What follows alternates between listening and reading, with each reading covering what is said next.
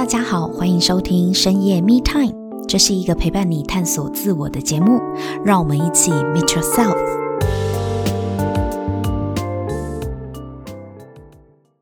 Hello，大家好，欢迎收听深夜 Me Time，我是沐晨。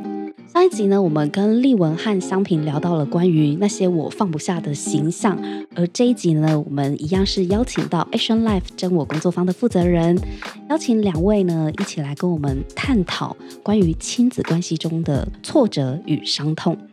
让我们先欢迎今天的两位来宾出场。Hello，香平，Hello，丽文，Hello，沐晨，Hello，木晨，大家好。我想啊，就是亲子关系呢，确实是影响我们整个人格发展很重要的一个原生家庭的关系哦。不管是我们跟上一代、跟我们的父母，又或者是我们现在的人生阶段已经成为了别人的父母。在这个角色，为人父母或为人儿女这个角色当中呢，对我们人生的成长跟发展呢的影响都是很可观的，也显而易见的。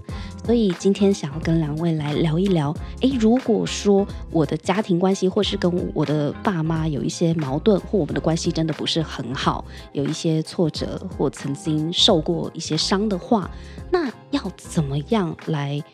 面对这样子的一个挫折带来的负面影响，或甚至是我可不可以不要被不是很好的亲子关系所阻碍我想要前往的人生方向呢？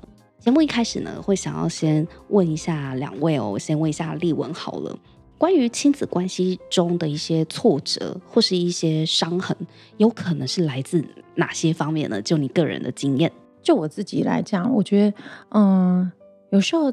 父母对你的那个管教方式，我觉得这个就会有一个很大的影响。嗯，像我小的时候，因为我爸爸是军人，高压吗？哦，对，哦，你们是军事教育？对，是军事教育。哦、对，我那时候心里就会觉得，嗯，为什么要这样子对我？嗯、那这是对我自己。那我觉得，甚至是有的时候，还有些家庭可能会有忽略吧。哦，冷漠的，对，冷漠的。嗯、我好想跟你讲些什么，但是他们可能说，哦，我在忙。等一下，那个等不知道等到什么时候了。好，嗯，其实我觉得，对于孩子，有时候会觉得，哎，那这样子，那我要讲还是不要讲？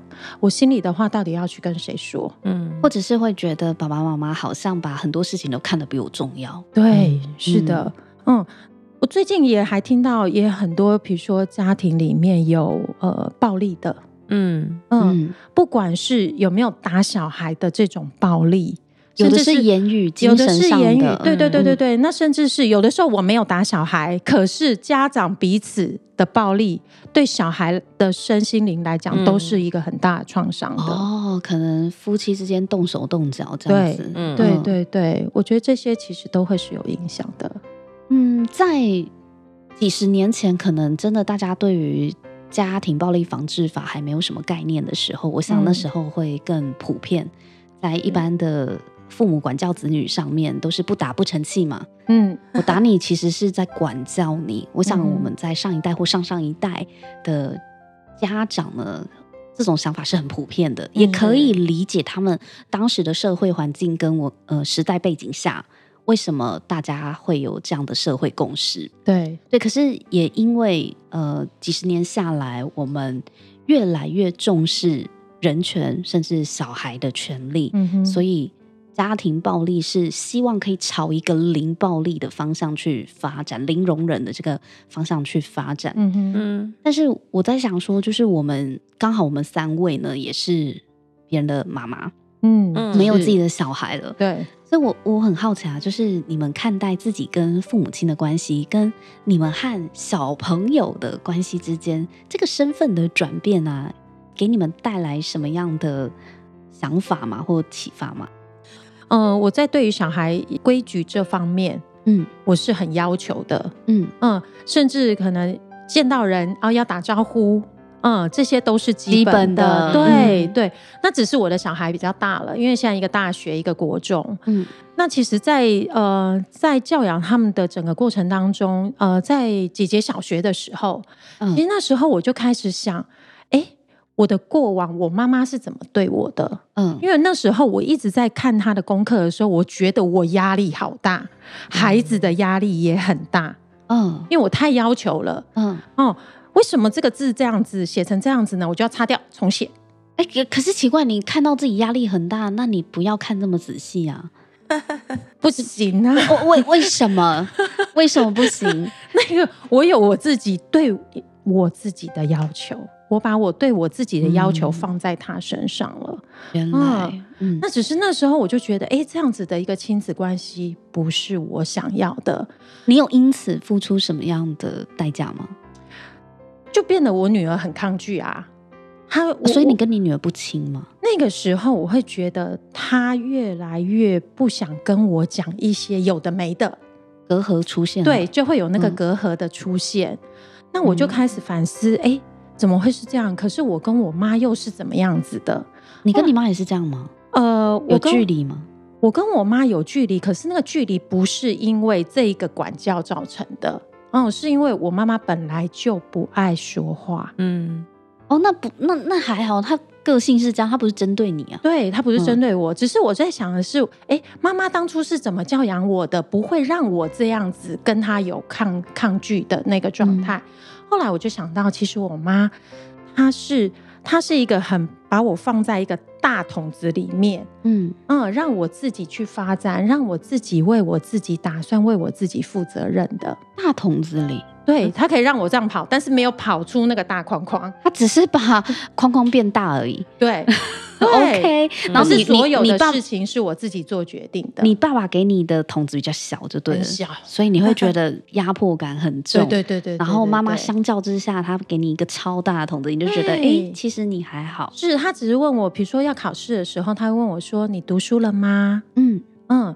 然后考完试的时候问我说：“哎，那你考得怎么样啊？”嗯嗯。我后来就想，哎，这样子的一个教育方法，让我开始自己会规划我自己的时间。嗯嗯，那所以透过这个时候，哎，我就用这样的方式复制在我女儿的身上。嗯嗯，那可是前面他跟我的隔阂还是在啦。可是你你后来发现要调整，就对，对不对？对，其实是有一次我女儿有跟我讲，嗯，这其实也是我自己呃。在经历了工作坊之后，我开始觉得那个样子，那我到底该怎么办？我不想要我女儿跟我有隔阂啊，因为我就已经很少跟我妈妈说话了。嗯，我想要跟我的女儿是有话都可以无话呃无话不说的，很亲近的，很亲近的。可是她已经是哦好跟我有隔阂，我在想我该怎么办？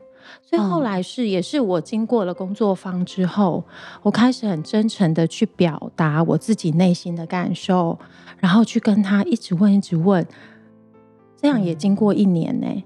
哇塞，你花了一年的时间，是青少年比较不好沟通，是不是？是啊，青少年其实他基本上没有想要跟你沟通吧。我想这也是大部分家长的那个状况难题啊。对，嗯、那其实。就是这一年的时间啊，我也有在调整我自己。那同时间，我也有让他去上我们呃中心的少年才俊工作坊。嗯，那我觉得透过这个过程当中，他开始也慢慢的愿意跟我沟通。这是青少年的工作坊，是对，嗯，十三岁到十七岁的，所以你们双方都有在调整就对了。对对对，所以他那时候他就跟我讲：“妈妈，你知道吗？”我为什么不愿意跟你讲我心里的话？那我当然就好好奇，他终于愿意说了，终于开口了。对，对是。然后我就说为什么？为什么？他就说，嗯、因为啊，你以前啊，每次你很忙回来叫我们做家事的时候，嗯嗯、你用的那个口气让我觉得真的很不舒服，很负面。嗯，哦，你你你是怎么讲的？我都会说，呃，赶快去弄衣服啊，衣服赶快拿去洗啊，嗯、碗怎么还没洗呢？嗯，对，我就是这样子。这怎么办？这也是我平常会讲的。天哪！所以这个他们觉得很负面，是不是？是，我改，我立刻改。我是前车之鉴哈。对，快快告诉我，你改成怎样讲？后来，嗯、后来我就会说，嗯，你你们可以一起来帮忙吗？啊、哦，你们可以一起来帮忙吗？当然，我前面有跟他沟通，我说家是我们一起的。我觉得当父母的啊，就是小孩如果真的愿意跟自己讲他内心的的想法，这个是最好的，嗯、是，避免得我们在那边猜啊。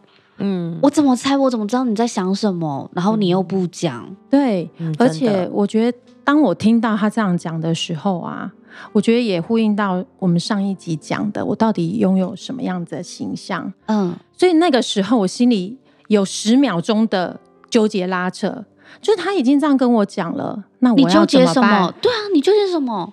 妈妈，哎，我是妈妈，妈妈呀，也有一个威严的形象。你不是主管呢？啊？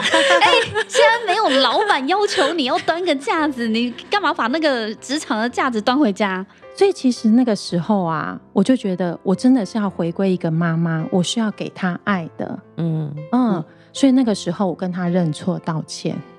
嗯，对，我说对。妈妈，那个时候我真的，我用了那样子的口气语气，让你有很不好的体验。嗯，我对不起。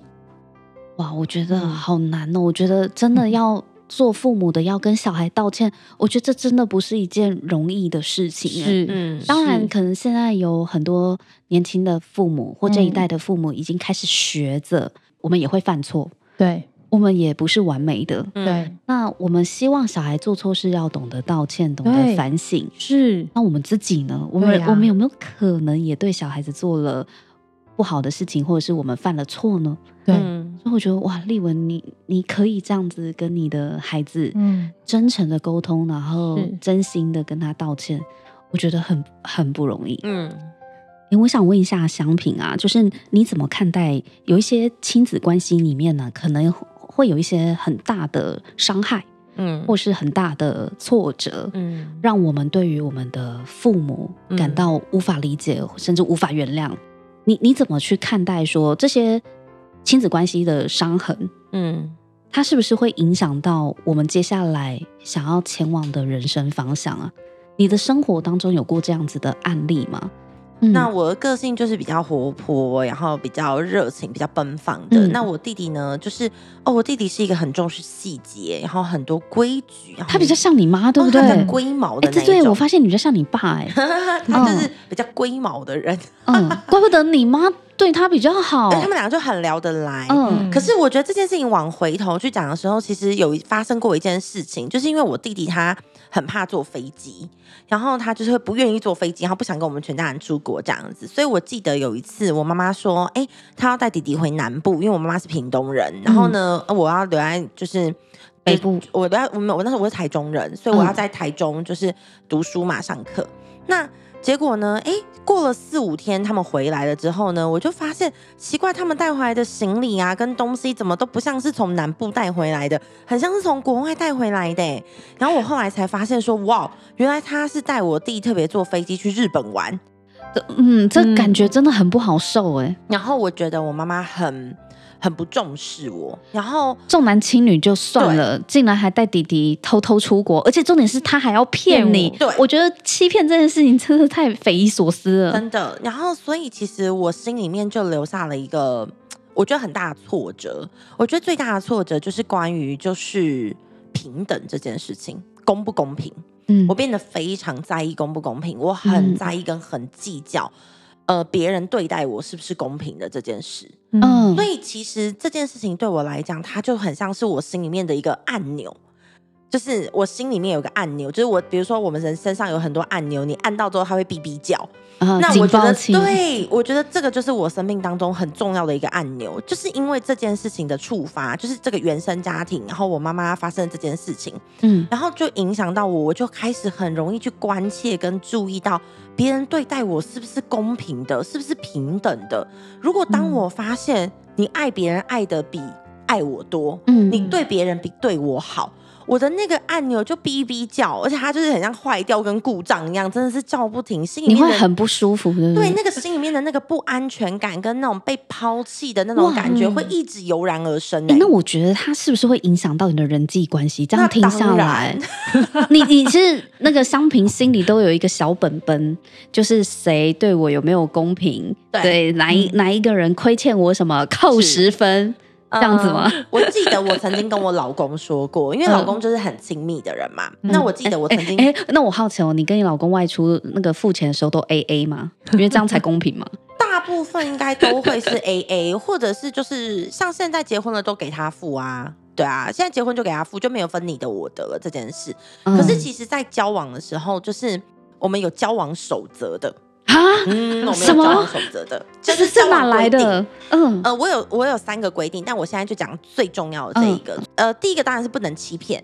然后他不可以欺骗我，嗯、他不可以就是花心啊，这种这是很基本的。嗯、然后第二个，忠诚，对，第二个就是他必须要对我是平等的，就是我永远都不要在他的身上，然后去收到一个资讯是他对别人比对我好，就算是妈妈、姐姐。小孩都不是，你希望你是 top one？Yes，我必须得是 top one，、嗯、因为我要是对我最好的那个人。可是我，后来去回头去看的时候，其实非常非常明显，就是来自于这件事情，嗯、就是这个家庭发生的这个事件，在我心里面种下了一个很深的那个种子。嗯，就是我完全没有我我这件事情，当他一旦。发生的时候，我如果一旦发现别人没有把我放在心里面的第一位，嗯，或是这件事情是不公平的时候，我的那些不安全感，我的那个不被爱跟那个被抛弃的感觉会非常非常的明显，嗯，等于你内心的那个伤痕就会再被刺痛到吗？是是是，所以你在人际交往，对你对朋友也是这样吗？你希望朋友也是把你放在第一位吗？其实我真的是希望、欸，哎。我真的是希望，那如果你发现这件事情真的非常的困难，对，如果你发现你不是第一位，可能还有一个人跟你并列第一，怎么办？通常很难是并列第一，就是心里面会一直有很多的那一种小剧场，心里面会有很多小剧场，就会觉得说，哈，是不是讲最简单的好了？比如说以前女生是不是很喜欢一起去上厕所？嗯，去福利社，对不对？对，他约别人去上厕所，跟约别人去福利社没有约我。哦，我心里面就小剧场崩溃，我心里面就很崩溃。我就觉得说，是不是我做了什么事情不讨他喜欢，或者是他没有那么喜欢你了？对，然后我就会变得，我好像要花更多的力气去讨好一段关系。哇，这很累耶。对，尤其是青少年时期最需要朋友的时候，对不对？是。他其实基本上真的就像我说的，他在我的每一个关系里面都是如影随形的，所以我就会很难去真诚的去做我自己，跟真的去表达我自己，因为太害怕被抛弃了。可是这个太害怕被抛弃的最根结点，就是来自于那些事件，就是父母啦、原生家庭的这些事件。因为你长期一直都是第二顺位嘛。我对我对不对？你长期就从你的角度，你体会到的就是，好像你永远都只是第二顺位。所以在长大之后，不管是在挑选朋友，或是男朋友或老公，你都希望自己是第一顺位。对，没有错。哇，那这一个小时候，你因为这个事件所留下那一种不被重视的这样子的一个挫折，然后到长大影响到你的人际关系、你的亲密关系，嗯。你有因为这件事情，这一个身上的这颗按钮带来什么样很不好的结果吗？有啊，就是如果今天当我发现哇，原来我们的关系不是平等的，嗯，哇，原来他不是我，我不是他心中的 number one 的时候，嗯，呃，我我就会出现一种很消极的态度。我的消极的态度就是我会慢慢的淡出我的交友圈，我会慢慢的远离我的朋友，啊、然后我会，你等于切割他们，嗯、对不对？我会。然后在亲密关系里面，我肯定也一定会。你就提分手了吗？会啊，嗯，就是如果当然，如果我今天觉得对方有一些欺骗，或者我不是在他心目中第一位，呃，当然不见得会立刻提分手，可是就会大吵大闹啊，疯狂哎、欸，歇斯底里哎、欸，因为你内在的不安被翻搅了吗？是的，没有错，就是这样。哇，那我我觉得你应该蛮常失望的，对不对？嗯，会哦。在我经历工作坊之前，我很常会失望哦，而且我的失望的展现方式真的都是逃避居多。嗯，就是我就是会切断，然后就会躲起来，然后我就是眼不见为净，我我看不到，我听不到，我就不会觉得我自己好像在这段关系里面是被抛弃的，好像是我主动抛弃了。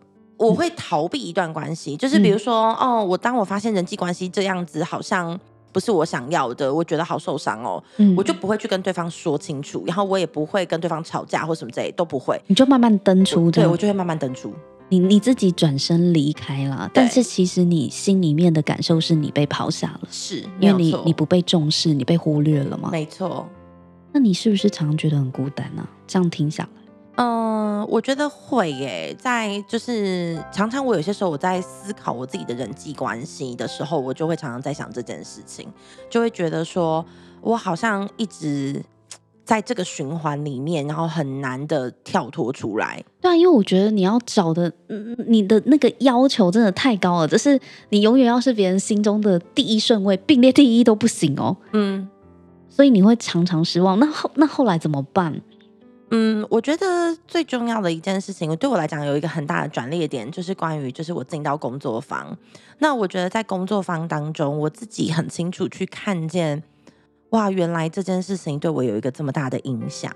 第一件事情是我先看见啦，你以前都没发现吗？我以前没有发现哎、欸，完全 OK。对，我以前完全没有发现，我是真的进到工作坊之后去发现，重新的去检视我跟我的妈妈之间的关系这件事情。嗯，那当我看见之后，我确实也有去。呃，跟我妈妈去进行一些比较深度的沟通，就是让我妈妈知道，哎，当时的我是怎么想的啊？那我自己在经历些什么啊？什么事情是让我觉得很受伤跟很挫折的？但是其实当我在聊这些东西的时候，其实不是要让妈妈觉得好像对我觉得很抱歉，因为这件事情其实真的已经过去了，嗯，是我的心里面紧抓不放。所以其实当我去跟他沟通之后，其实是因为我想要跟他去建立一个好的关系。嗯而我真的也想要让我自己从这样子的，呃，那个按钮当中，或是这样子的一个挫折的过程当中，能够真的走出来。当我在面对新的人际关系，跟我在面对一个新的亲密关系的时候，即便有些时候这个按钮不小心被误触到了，我自己第一个我可以发现之余，我还可以很清楚知道一件事情，就是没事没事的，其实这件事情它已经过去了。其实我我觉得我自己是一个可以很有信心，然后很可以被爱，然后在这段关系里面可以去创造很多新的样貌的一个人。可是你小时候不是觉得妈妈比较偏心弟弟吗？对是重男轻女。对啊，这样的认知可以改变吗？嗯，我觉得他是会，就像我刚刚说的，当他这个按钮他在，他有些时候他被误触了，或者他还是不小心被按到的时候，我还是会知道他被按到啊。你妈妈现在还是重男轻女吗？还是比较偏心弟弟吗？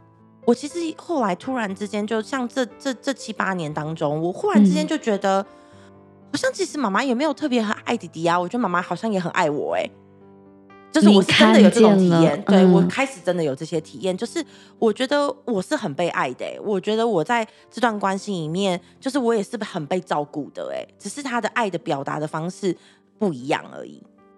嗯，我我我觉得你讲到的这个点哦，真的有触碰到我。就是在亲子关系里面呢、啊，我们常常会去看到，呃，比如说爸爸妈妈可能对兄弟姐妹的好，嗯嗯，可是我们都看不到他对我们的好，嗯、我们都以为我们没有，因为就一直看到他对那个哥哥姐姐或弟弟妹妹有多好有多好，嗯对，所以我们都会觉得我们好像就是不被重视的那一个，对，嗯。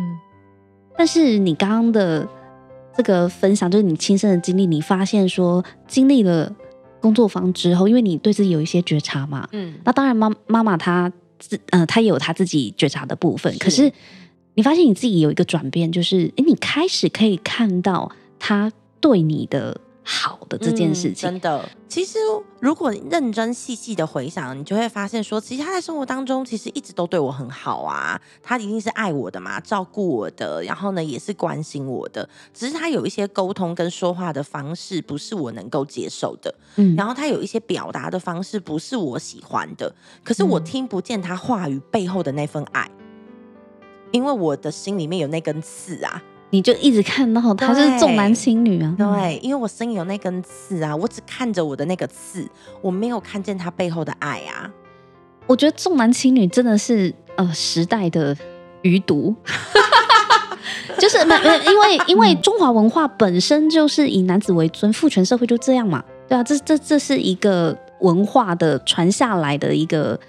固有的传统思维，嗯，对，这这也不是针对性的，就是以前人都这样子，以前传统就是这样子，嗯，所以他们以前只有男生可以分家产嘛，女生就是泼出去的水啊，对，前几我们上一代、上上一代、上上上一代，大家普遍是这样子想，这就是我们华人社会就是这样子的想法，嗯，对，所以重男轻女这件事情会让呃不是男生的。小孩就就是就女孩子可能会觉得真的自己在家里很不受重视，嗯嗯。可是如果父母就真的是重男轻女呢？那我们一辈子就要陷在这个哈，我为什么没有人重视我的这个困境里吗？但是在职场上，在婚姻里，或甚至在我们的人际关系当中，跟同事的往来，跟朋友的往来，真的没有办法，就是让你觉得所有人都是帮你摆第一位。因为香萍，你刚刚讲说你身上有一颗按钮叫做公平嘛？对啊。当你发现说别人对你跟对他人是有大小心的，是有大小眼的话，你会非常的。不舒服，那个按钮就会被触发，嗯、可能会引发很大的情绪海啸、情绪反应这样子。是。那如果是在职场上，你发现你的老板偏心，嗯，或同事一起买珍珠奶茶没有揪你，怎么办？好，你要怎么自处？你不可能去跟老板讲说，老板你偏心。好，因为因为说真的，我觉得人是不是真的能够做到绝对的公平，我都很怀疑。嗯，首先第一件事情，我觉得。呃，就像沐晨刚刚说的，如果他今天就是我觉得他偏心，好，那我要先讲哦，就是他有没有真的偏心，其实我不知道，但那绝对是我自己心里面有一种感受，就是我感觉他对我不公平，嗯、我们的感受，所以这件事情我才会被触发到嘛，就是我心里面就会叮叮叮叮叮，然后我就开始不该不开心啊，我觉得不舒服跟不自在，但是我觉得就像是。呃，我们有我刚刚有讲到，就是透过工作坊之后，首先第一个我认识到我自己嘛，我知道说、嗯、哇，这件事情对我来讲真的是一个很重要的那个刺吼，嗯，然后它会去影响到我跟人之间的相处，就像是在职场啊，在人际关系交往上面。那再来的话，就是我会发现一件事情，就是那怎么办？我我该怎么样去自处？如果当他这个刺又浮出来的时候，我觉得我开始知道要练习，练习什么？放下我心中的那个不安全感。哦，是跟不安全感有关。对，我放下我心里面那一个，就是我自己一直处在那种印象里面，觉得啊，我是被抛弃的，我是没有被爱的这件事情，对，被忽略的。对，所以我开始选择真的是放下那个不安全感，就是让自己呢回到一件事情，这也是我在工作坊里面真正看见的，就是其实我自己是很有价值的。嗯，然后我自己是有些很多很棒、很美好的特质的。我自己在工作、在职场跟在人际关系里面，绝对是有一个不可被取代的那份那个地位。哦，回到自己的价值上面，没错。嗯那当我自己重新看重我的自己的那个价值跟那份自信之后，其实我的那个不安全感真的会降低非常非常的多。这是需要练习的，对吧？当然，呃，而且我觉得你你你讲到一个点哦，就是我我得先要看到我身上有这个按钮。那当然，嗯、那要要怎么看到自己身上有这个按钮啊？嗯，第一个当然就是像在我们的工作坊里面就会非常清楚，就会让我们去看见啊，看见我自己是被什么样子的。过往经验所影响，嗯，那我就会有很多的机会可以去看见跟检视我自己。那你就可能就会发现，哇哦，原来有这么多在影响我哎。这其实是需要透过专业的引导，对不对？嗯，当然。哦，所以在工作坊的参与者，他们都是可以透过这样子的引导，去看见自己身上有哪些隐藏的按钮，而且自己不知道，还随时引爆，真的，然后自己也不知道为什么引爆，哦，真的。哦，这真的差很多。没错，那我想问一下丽文啊，根据你自己的经验，就是你有讲到你爸爸妈妈就是小时候对你的管教方式，他们的差异性嘛？那有一些人呢，他可能在亲子关系里面真的是受呃父母影响很深，嗯，而且多半那种走不出来的、绕在那里的生命停滞的，可能都是负面的影响比较多。是有什么方法是可以？跨越这样子的，因为亲子关系带来的负面影响，而让他的人生不会被这些问题所困扰着呢？嗯，刚刚香平有举他的例子嘛？嗯、那想请问一下丽文这边，你有没有什么样的方法跟建议呢？嗯，有一些按钮需要透过工作方的体验式练习，让我们自己来察觉的。为什么有一些按钮是自己没有办法察觉，必须要透过工作方才有办法看见呢？这中间的差别在哪里呢？嗯，工作方里面会有体验式的练习。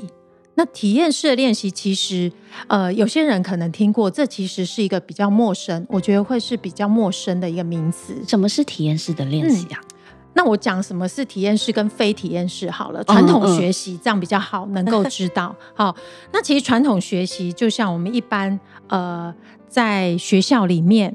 哦，一对一或一对多这样子，一个讲师在上面，他直接这样跟你讲，对，老师跟学生嘛，对，他就他就讲他的，他灌输给你的，哦，学生就是在听而已，是是？对，是的，是的，嗯、这个是传统式的学习的。对，嗯、那体验式的练习是互动的，有可能是你跟我这样子在对谈的，或者是有一些练习，我们在这样子透过行动，哎，我开始去发现关于我自己的行为模式，关于我自己曾经影响我的是什么？嗯嗯。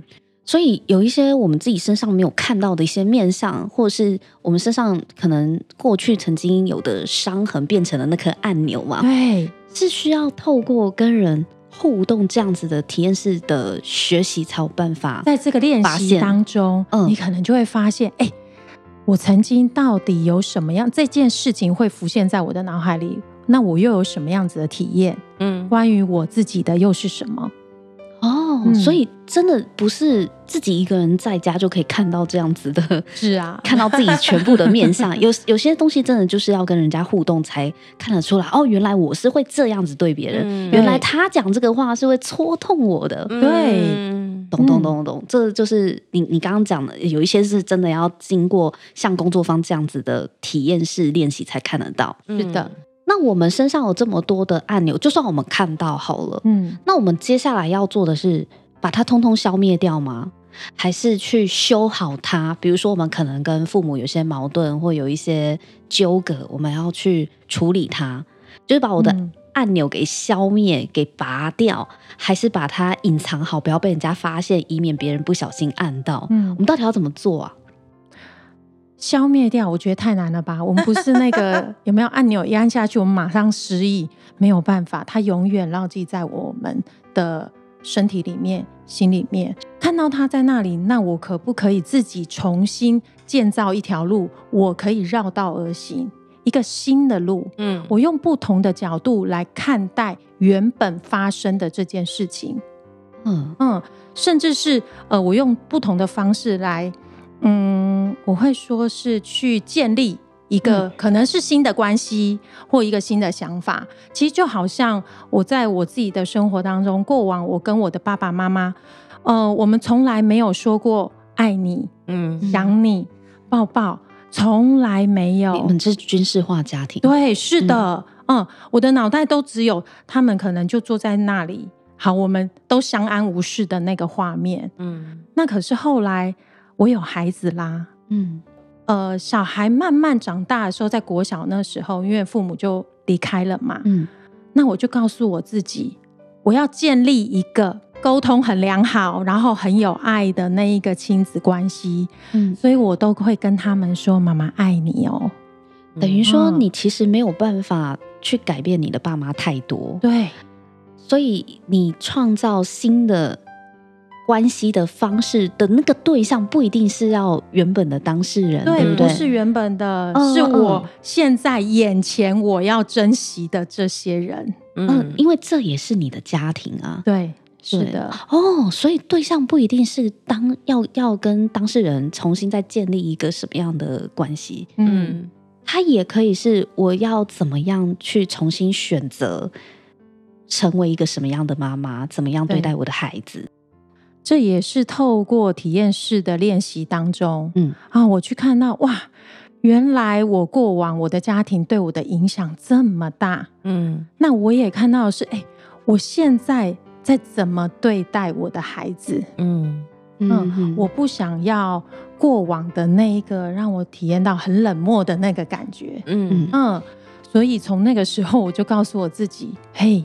要改变，就是趁现在了。嗯嗯，而且你你看到你自己的目标或焦点，嗯，其实不是只有一个选择。对，而且就像你讲的啊，你自己也不觉得你的父母，呃，不不一定要强求他们要改变嘛。是，嗯，是，而是从我自己开始，嗯，我要带给我的孩子什么，这才是最重要的，这才是我眼前最重要的。嗯。好，今天呢，真的很谢谢丽文和香品哦，跟我们分享你们各自从父母关系当中看到对自己生活中有哪些影响。而且我觉得今天这一集最棒的就是，哎，原来我们身上有按钮哎，这个按钮透过丽文跟香品的例子，才发现哇，它牵扯好远哦。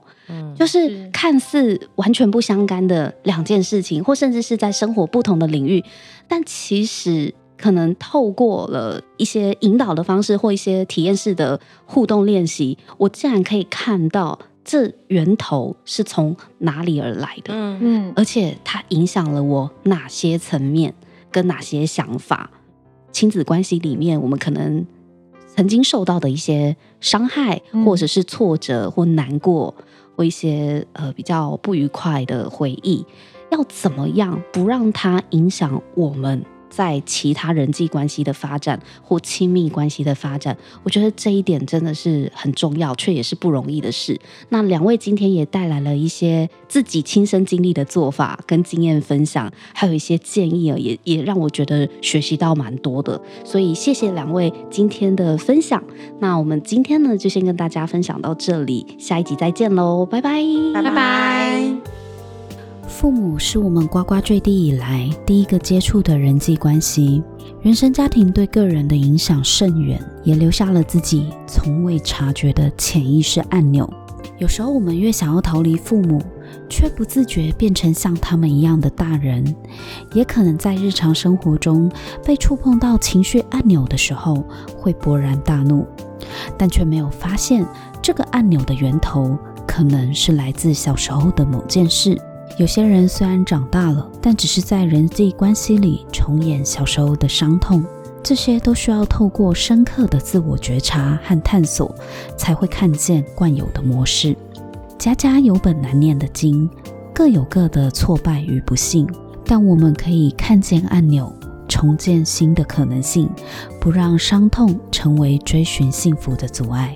如果你喜欢这一集的内容，请帮我们在 Apple Podcast 留下五星评分和留言。如果你对自我成长的议题感兴趣的话，请订阅深夜 Me Time，我们每周三都会更新。给自己一个安静的时间，让我们陪你倾听内心的声音。